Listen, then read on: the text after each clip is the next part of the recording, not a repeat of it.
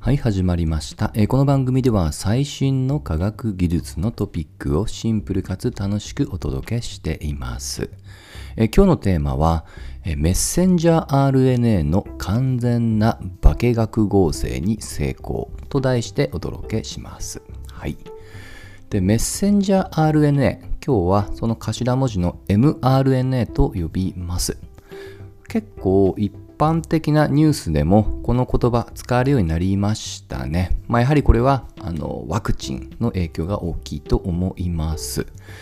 でこの mRNA を、えー完全に化学合成をしたというような、まあ、研究発表というものがつい最近これ日本の名古屋大学から、えーこれ専門誌の投稿だけではなく、えー大学のプレスリリースとしても発表されています。はい。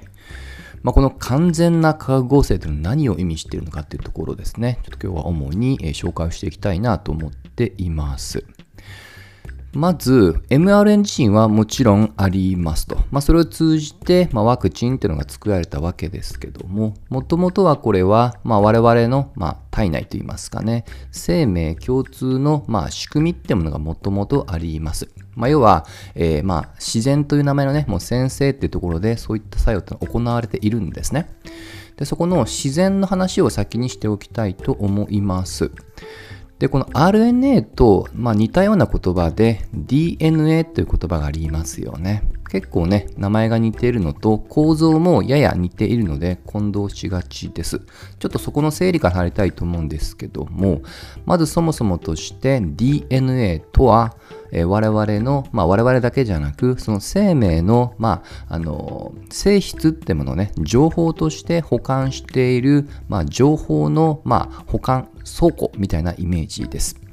ここから情報がそれこそ親から子、孫っていう形で生命の間を、まあ、引き継がれていくと。うんね、これがまあいわゆる遺伝っていうイメージですよね。その、えー物質をまあ還元していくと DNA だったっていうのは有名な話です。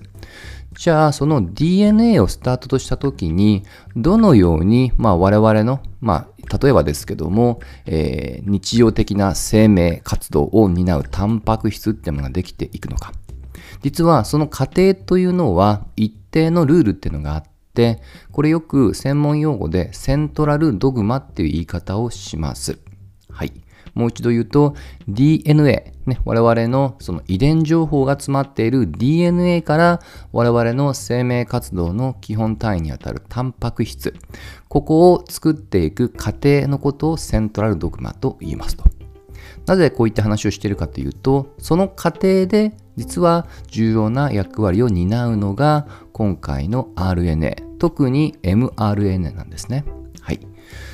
ということで、まずそのセントラルドグマの流れなんですけど、まずシンプルにね、話をあの複雑にしないようにシンプルに言うと、DNA、これあの、えー二重のね、2本の鎖の、まあ、螺旋構造っていうのね、よく聞いたことあると思います。イメージで言うと、えーファスナー、ズボンとかのね、ファスナーがあのグニグニっとね、まあ、ねじれたようなね、そんな構図だと思ってください。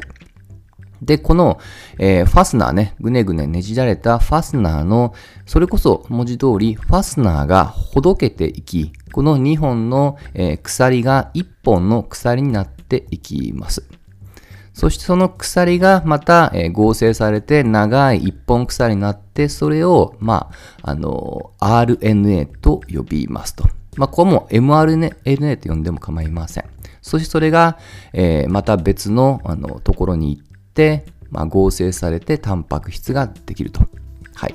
大まかに言うと2つのステージがあって、でまずはその2本が1本になっていくっていう作業のことを転写ですよね。まあコピーっていうような意味の方の転写ですと。で、後工程はその翻訳っていうね、具体的にその RNA が持っている情報からタンパク質っていうものを作っていく工場みたいな作業。これが翻訳ですと。はい。で、今回の主役はこの転写っていうね、前半作用にあたる、これがまさに mRNA が作っていく過程になってきます。そしてこの過程があくまで今話しているのは自然の、えーケースですけども、自然だと途中で、えー酵素というものが必ず必要なんです。そして今回の研究成果は、この酵素自体を、えー、まあ、いらないと。そこを人工的に作ることができたよっていうね、そういった新しい開発しようってものを見出したっていうのが、まずは一つ目の肝。そしてさらには、作っただけだとパチパチパチで終わってしまいますが、なんとその作った、えー、成果物自身が、そのセントラルドグマの後工程にあたる、えー、さっきの言葉で言うと翻訳ですね。この翻訳という作業に関しても、なんと、まあ、先ほどの自然のケースよりもパフォーマンス、まあ、この、えー、翻訳をする能力だと思ってください。これが高くなったっていうね、なかなか驚くべき研究成果っていうのを発表してるんですね。はい。まあ、ですのでね、あの、ある意味天然を凌駕したっていうね、言えなくもないです。はい。で、この手法というのがまさに研究の肝ではあるんですけども、ちょっとややですね、専門用語が多いので、どちらかってしまいますので、意味合いだけ言いますね。先ほどの、あの、えーまあ、転写のところですね。2本の鎖が1本にほどけていくと。ただほどけるだけ出すとバラバラになってしまうので、そのほどけたもの同士をつないでいく、その合成作業が、まあ、酵素が必要だって話をしました。で、そこに関して、えー、今回は別途人工的に作ったものってのを付着するってことに成功したわけなんですね。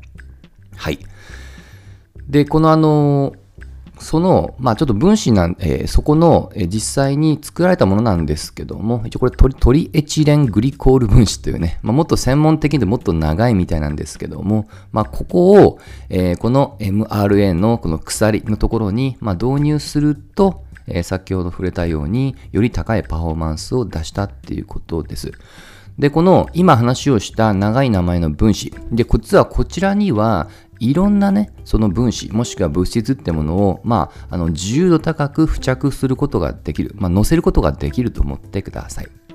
メッセンジャー RNA っていうね、略称の mRNA ですけどの、名前の通り、伝令の役割を担います。まあ、卓球みたいなイメージですね。必要な情報ってものを届けてあげるっていうね、伝令の役割です。そして今話をした通り、えー、この自由度が高い新しいその分子、人工的に作ったものに、いろんな、要は荷物っていうのを、えー、重いものでも、しかも安くあの作ることができるっていうのが今回の結構一番と言っていいポイントかもしれません。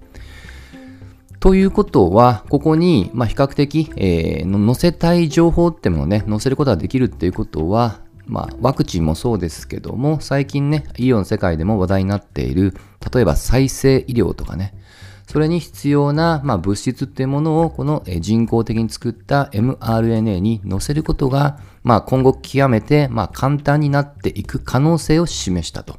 おそらくこのあたりが今回の実験成果の意義になってくるのかなと思います。まあ、このあたりはね、近いことを、えー、このプレスリリースの中でもね 載っておりますので、えー、ぜひね、関心持った方はね、ちょっとなかなか専門用語が多くて難解なところあるかもしれませんけども、これが結構もたらす、まあ、成果がもたらす意義っていうのは結構大きいのかなと、ちょっと素人目に見ても感じていますので、ぜひね、ちょっとでも関心を持った方は覗いていただければと思います。